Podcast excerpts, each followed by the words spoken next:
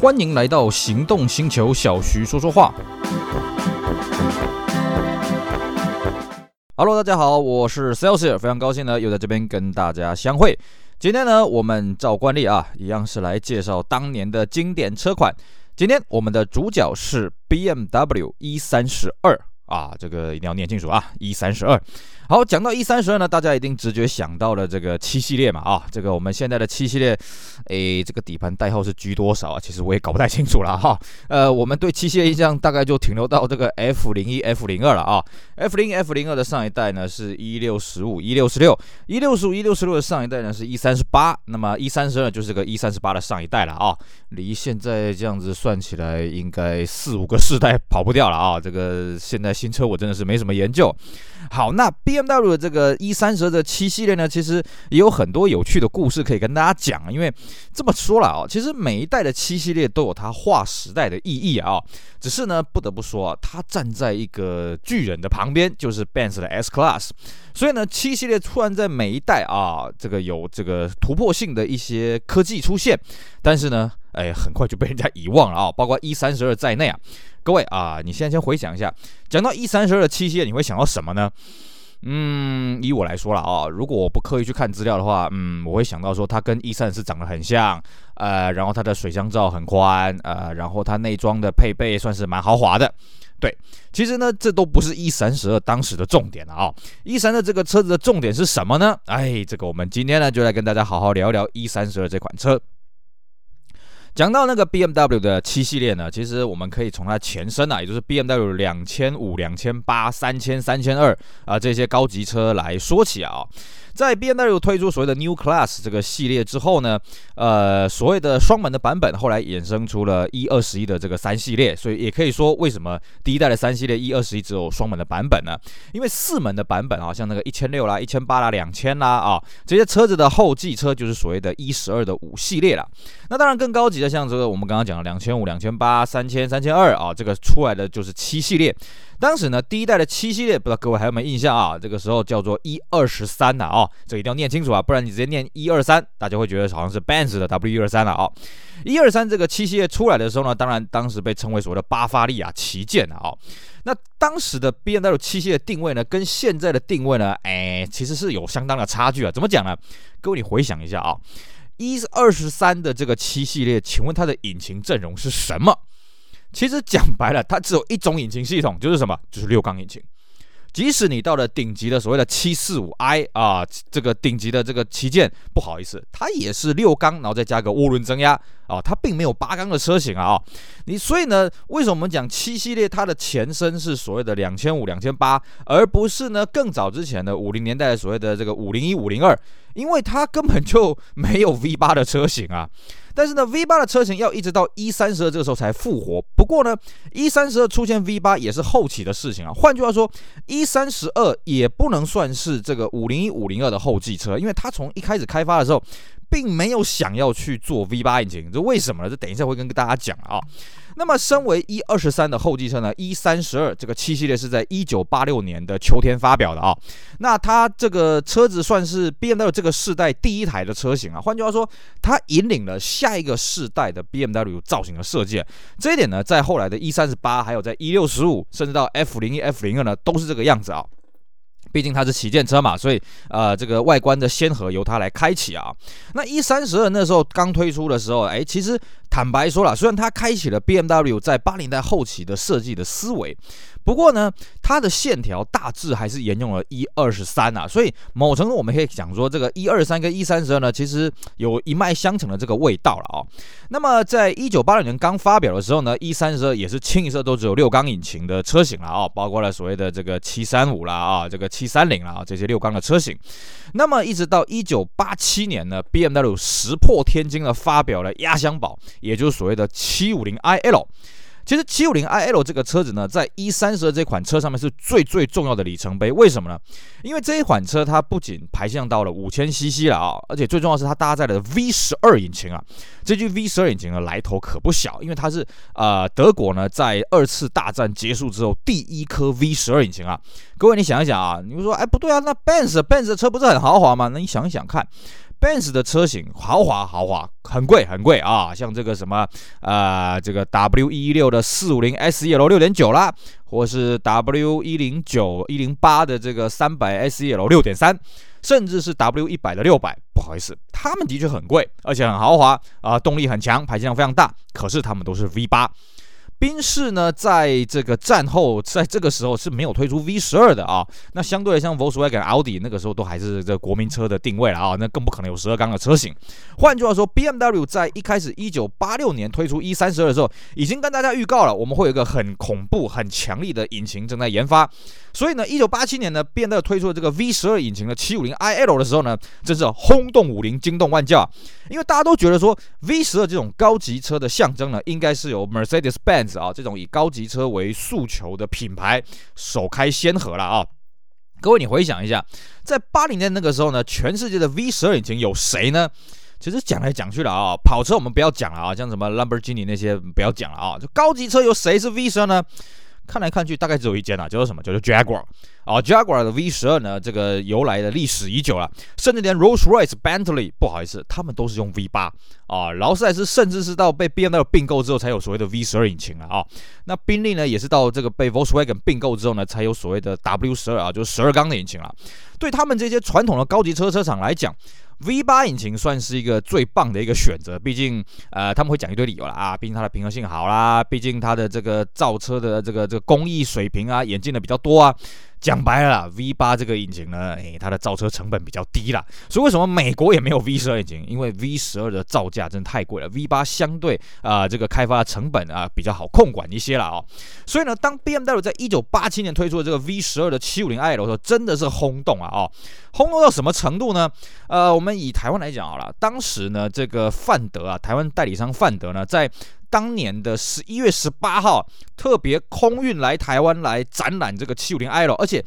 就直接选在这个桃园机场啊，哦，直接一下飞机拆箱之后，立刻摆在那边呃发表，然后给大家参观。那售价呢也是史无前例啊，当时 BMW 在台湾最贵的售价五百八十万啊，其实也不要说 BMW 啊，当年呢、啊、就算是 Benz 的五六零 SEC 啊，售价也没到这个程度。也就是说，当时 BMW 七五零 iL 呢，它是最贵的德国车。哦，连保时捷九一 Turbo 也没这么贵啊！哦，非常的不得了。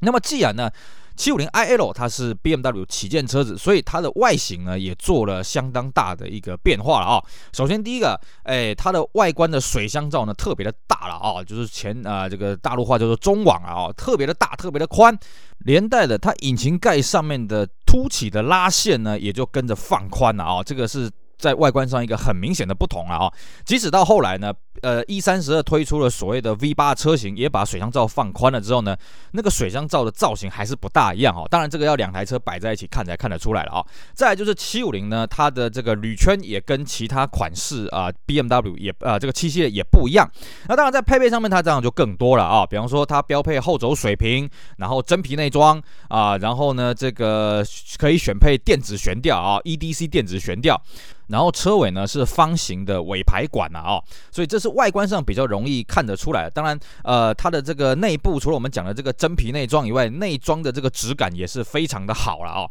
那这个车子呢，当时出来的时候，当然我们除了讲了轰动以外呢，成功的把 BMW 品牌形象推上了一个巅峰了啊。其实不要讲这个海外啦，以我们这个台湾这边的市场来说呢，范德真的是靠着这个 750iL 的 V12 呢，让大家认为 BMW 的高级车七系列是可以。跟 Benz S Class 平起平坐，在此之前，大家可没这种认为啊。这个 BMW 在台湾的品牌形象的攀升呢，真的是到了一九八七年的七五零 iL 呢，才到了一个新的境界。此前大家只是觉得说它是一个不错的运动化的车型，但是你说那个时候大家会接受 BMW 这个高级车吗？我看是未必。所以呢，这个品牌形象的拉呃这个提升呢，BMW 七五零 iL 这个车子呢是这个功不可没的了啊。那当然，这个它所谓拉抬的形形象之外呢，当然也就连带带起了所谓其他七系列的这个销量了啊。当时呢，这个台湾引进的这个七系列，除了七五零 iL，还有所谓的七三零跟所谓的七三五 i 啊。那七三零 i 这个车也蛮有意思的啊。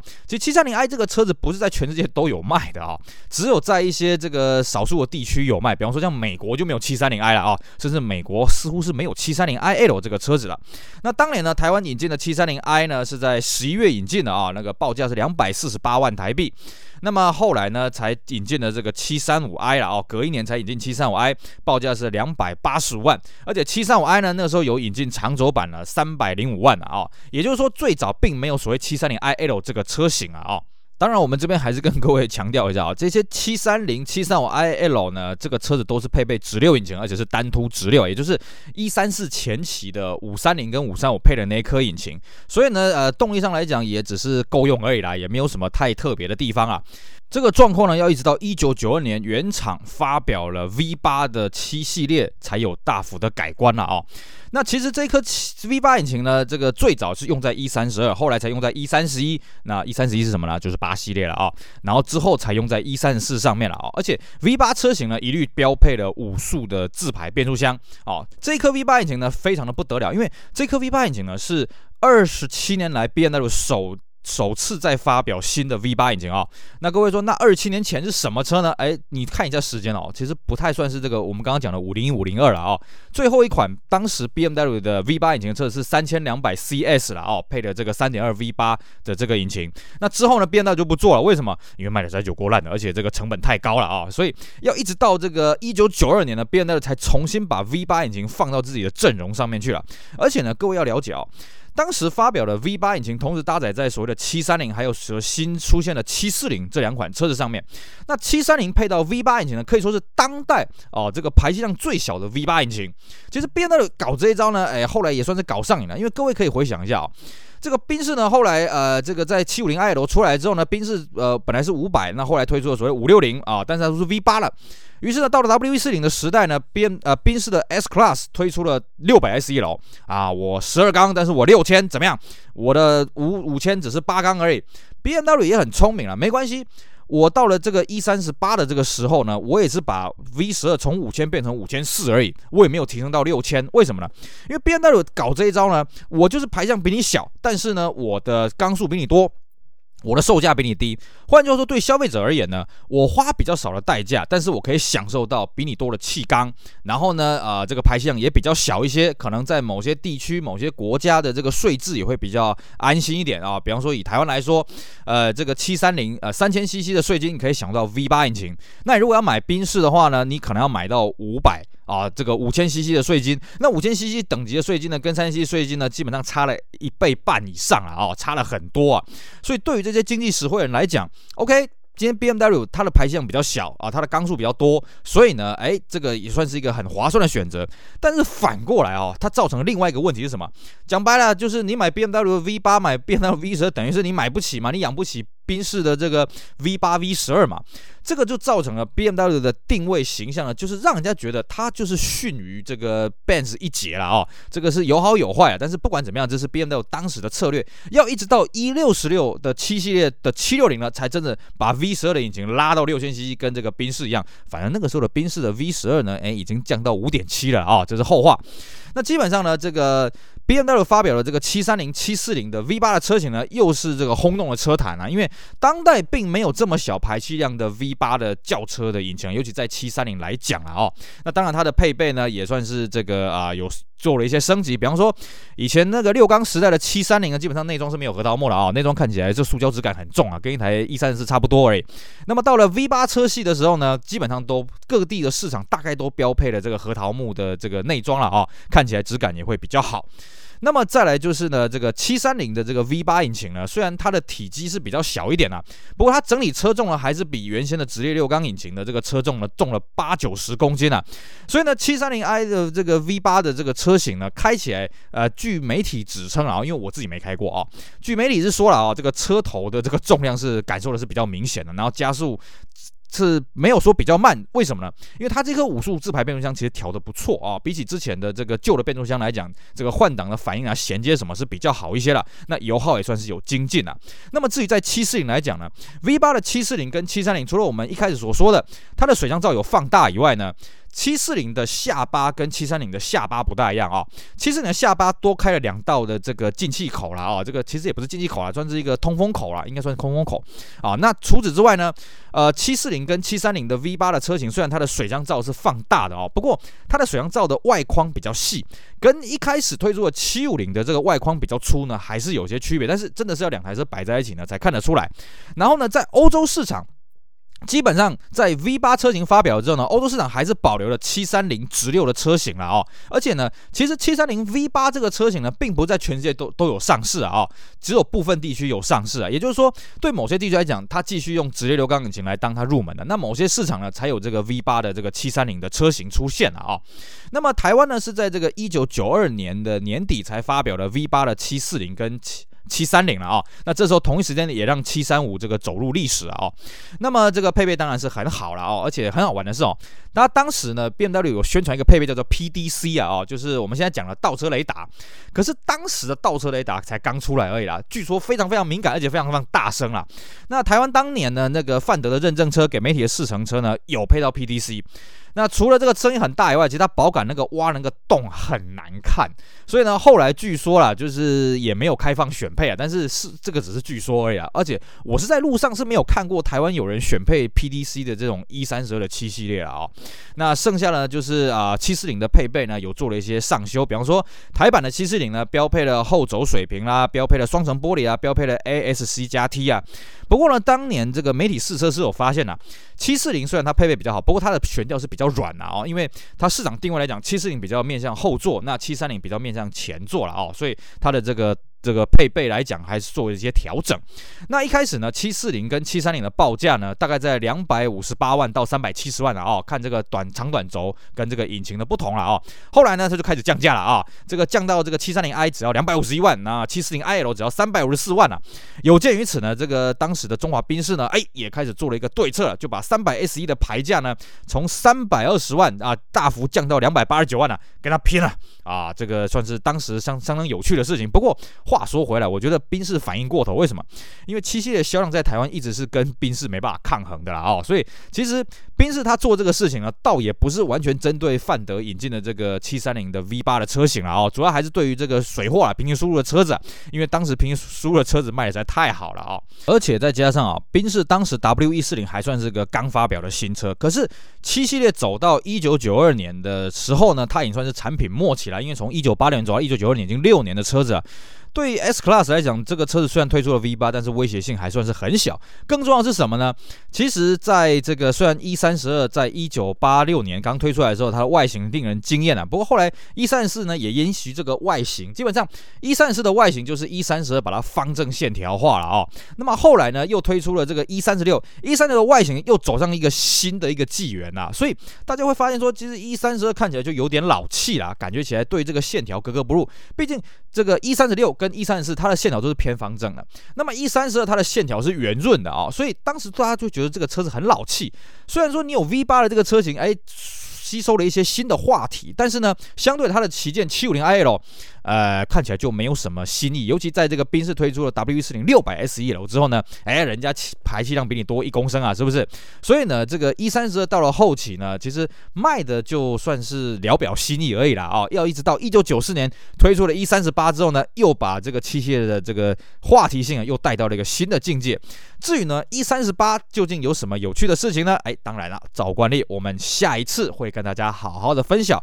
E 三十八这个车子到底有什么有趣的东西。请大家期待我们下一次的节目喽！好，以上就是我们今天跟大家聊的一三十二当年的故事，希望大家会喜欢，也希望大家去支持我们其他精彩的音频节目。我是 Celsius，我们下回再见，拜拜。